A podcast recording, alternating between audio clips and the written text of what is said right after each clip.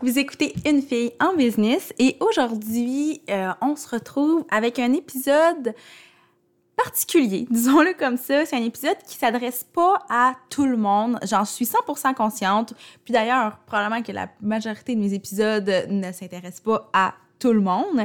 Mais je trouvais ça important de faire ce, podcast-là aujourd'hui sur ce sujet-là parce que c'est quelque chose qui fait partie de mon quotidien depuis plusieurs mois, plusieurs euh, même années, mais surtout depuis, euh, depuis l'été dernier environ.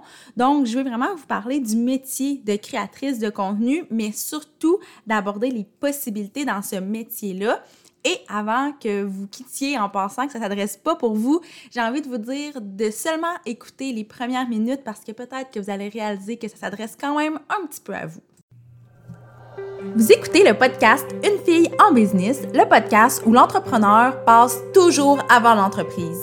Je suis Mélissa Lévesque, experte en marketing de contenu et en branding personnel. J'anime le podcast Une fille en business pour discuter de business, de marketing, de style de vie et de développement personnel avec des femmes de tête et de cœur. Mon but, c'est simplement de vous aider à vous réaliser à travers vos différents projets personnels et professionnels. Ensemble, on va travailler pour devenir les femmes de cœur qu'on a toujours voulu être. En intro, je vous ai annoncé le sujet, je vous ai dit que c'était un épisode qui s'adressait pas nécessairement à tout le monde parce que je sais que parmi les gens qui écoutent le podcast, il y a beaucoup de gens qui ont déjà une entreprise, soit de produits, soit de services qui est établie. Par contre, j'ai envie de vous dire à qui l'épisode d'aujourd'hui peut s'adresser. En fait, je le divise en trois catégories. Puis, si vous vous reconnaissez dans une de ces catégories-là, je pense que ça va être très intéressant pour vous d'écouter ce que j'ai à vous dire à ce sujet-là. Donc, première catégorie de gens euh, à qui je m'adresse aujourd'hui, c'est des gens qui sont des employés donc qui ont un emploi à 9 à 5, traditionnel si on veut, mais qui voudraient avoir un deuxième revenu, qui voudraient avoir un espèce de sideline. Puis ça, je pense qu'il y a de plus en plus de gens qui sont conscientisés à ça avec toute la, la crise qu'on vient de vivre avec la pandémie. Euh, on est encore dedans, en effet, mais... Euh, tu sais, les premiers temps, je sais que ça a fait réaliser beaucoup de choses à des gens qui ont perdu leurs emplois ou qui ont vécu des situations vraiment très euh, très anxiogène au niveau financier. Donc, moi, ça m'a vraiment fait réaliser l'importance d'avoir différentes sources de revenus. Euh, dans mon cas, c'est différentes sources de revenus dans mon entreprise, mais je pense que pour n'importe qui, c'est intéressant d'en avoir. Donc, si vous êtes employé puis que vous envisagez une autre source de revenus, je pense que l'épisode d'aujourd'hui va vous intéresser. Ensuite, la deuxième catégorie de personnes à qui je m'adresse aujourd'hui, c'est évidemment les personnes qui sont créatives, qui aiment les, médias sociaux, puis qui rêvent de se lancer à leur compte, d'être leur propre boss, mais qui ont toujours pas fait le move pour une raison X, Y, Z. Moi-même, j'ai été dans cette situation-là et ça a été quand même assez long avant que je décide de faire le move. Donc, ça, c'est la deuxième catégorie de personnes qui va probablement bien aimer l'épisode d'aujourd'hui. Et la troisième catégorie, euh, je sais qu'il y a beaucoup de filles qui se trouvent dans cette catégorie-là, qui écoutent le podcast, et c'est toutes celles qui sont en MLM, donc en marketing de réseau, parce que il y a quelques semaines, je ne croyais pas que le contenu que j'ai à vous partager aujourd'hui s'adressait particulièrement à vous. Sauf que dans les dernières semaines, j'ai réalisé qu'il y a beaucoup de filles en marketing de réseau qui aimeraient avoir une deuxième activité professionnelle. Euh, souvent, c'est des filles qui ont réalisé qu'ils aimaient vendre leurs produits, bâtir leur équipe, mais qui aimaient aussi beaucoup les médias sociaux et qui aimeraient encore une fois, avoir une espèce de deuxième source de revenus. Euh, j'ai eu beaucoup, beaucoup de discussions, euh, d'appels, de questions de la part de filles en marketing de réseau donc, si c'est votre cas, je pense que ça va vous intéresser aussi. Donc, ma petite, euh, quand même longue parenthèse à ce sujet-là est terminée. Donc, comme je vous l'ai annoncé plus tôt, je veux vraiment vous parler du métier de créatrice de contenu, mais surtout, je veux aborder les possibilités qu'il y a dans ce métier-là, donc au niveau du revenu, de l'offre et la demande, de à quoi ça ressemble la compétition, parce que c'est des questions que je reçois souvent. Je sais que mon métier intrigue énormément, je sais que mon métier inspire, il y a beaucoup de gens qui aspirent à pratiquer ce métier-là, mais qui ont certaines craintes. Donc, j'ai envie de vous en parler un petit peu aujourd'hui Mais avant, je vais quand même résumer c'est quoi le métier de créatrice de contenu. Je sais que j'en parle dans plusieurs épisodes de podcast, mais si vous n'avez pas écouté les autres épisodes, ça se peut que ça soit un peu flou pour vous.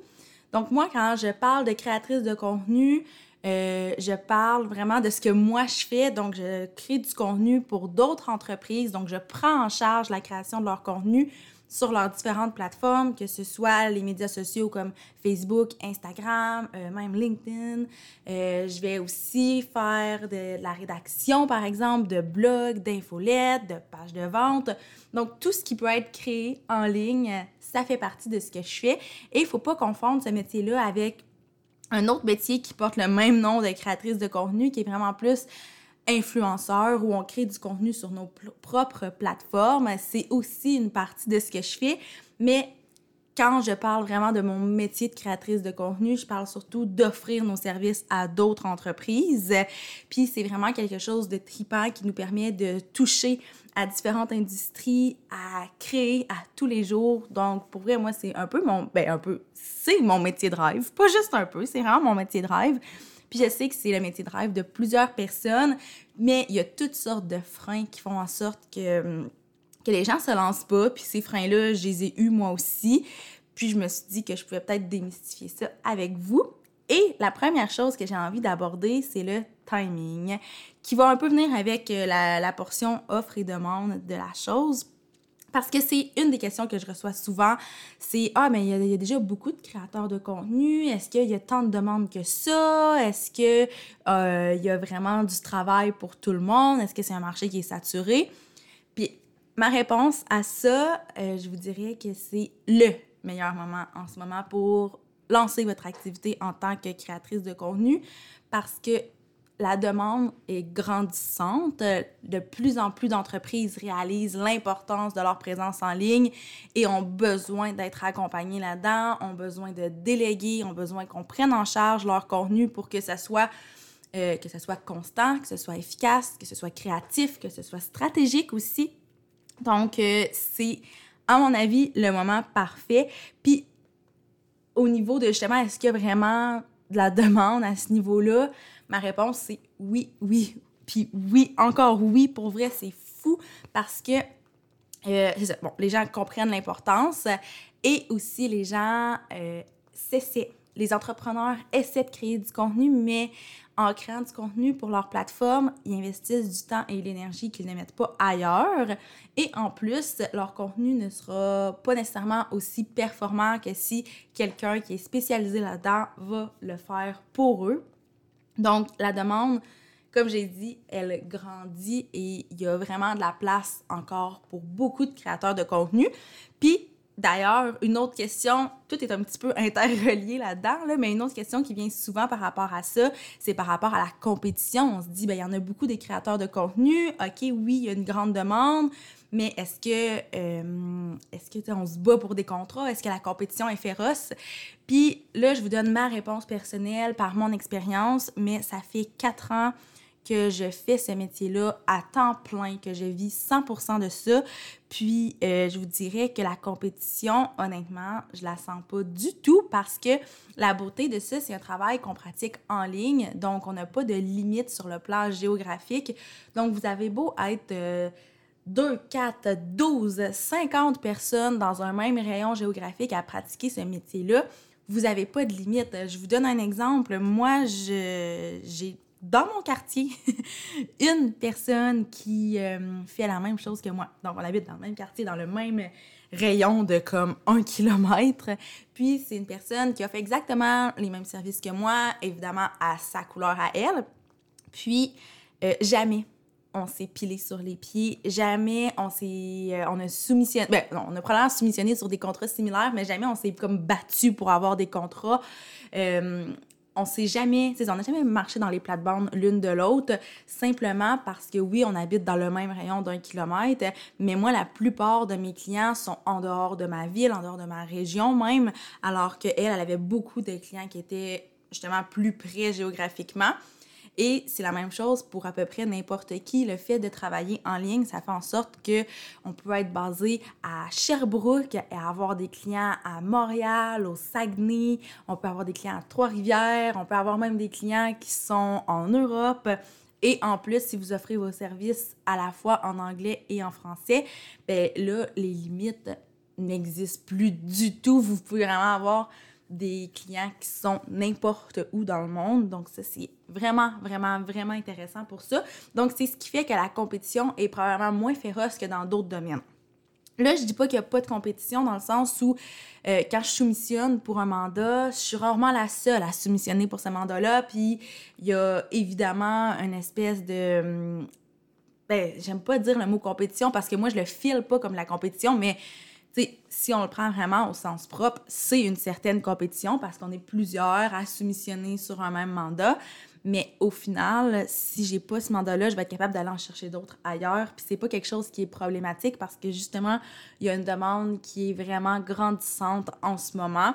Puis plus ça va, plus ça va continuer d'évoluer. Là, c'est vraiment pas près de stagner, mais pas du tout, parce que le, le marketing, les médias sociaux, c'est pas si vieux que ça et il y a très peu encore d'entreprises qui les exploitent à leur plein potentiel. Donc, il y a un gros travail aussi d'éducation à faire à ce niveau-là pour que les entreprises comprennent l'importance vraiment d'investir temps, énergie et argent dans cette, euh, cette sphère-là de leur business. Donc, au niveau de l'offre, la demande, le marché saturé, je vous dirais qu'il y a tellement de la place pour tout le monde en ce moment.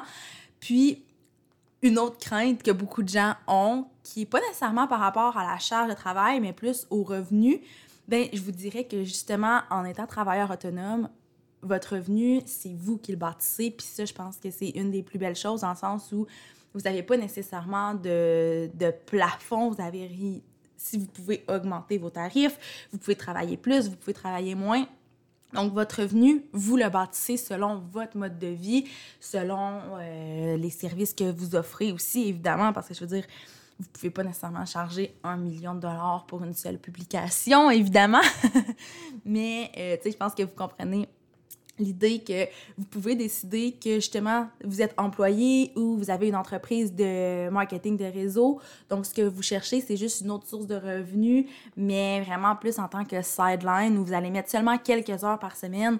Bien, c'est sûr que votre revenu va, va être en conséquence, mais si vous voulez vraiment mettre tout votre temps et votre énergie dans votre business de création de contenu, mais à ce moment-là, vous allez avoir un revenu qui va vous permettre de vivre et de très bien vivre. Puis à chaque année, vous allez pouvoir aussi revoir vos tarifs pour les augmenter parce que, évidemment, euh, ben, il y a l'inflation en général, mais il y a aussi votre expérience qui va devenir euh, beaucoup plus. Euh, ben, qui va avoir beaucoup plus de valeur au final vous allez peaufiner vos techniques, vous allez peaufiner vos, euh, vos, connaissances, vos compétences. Donc, nécessairement, ça va avoir une plus grande valeur.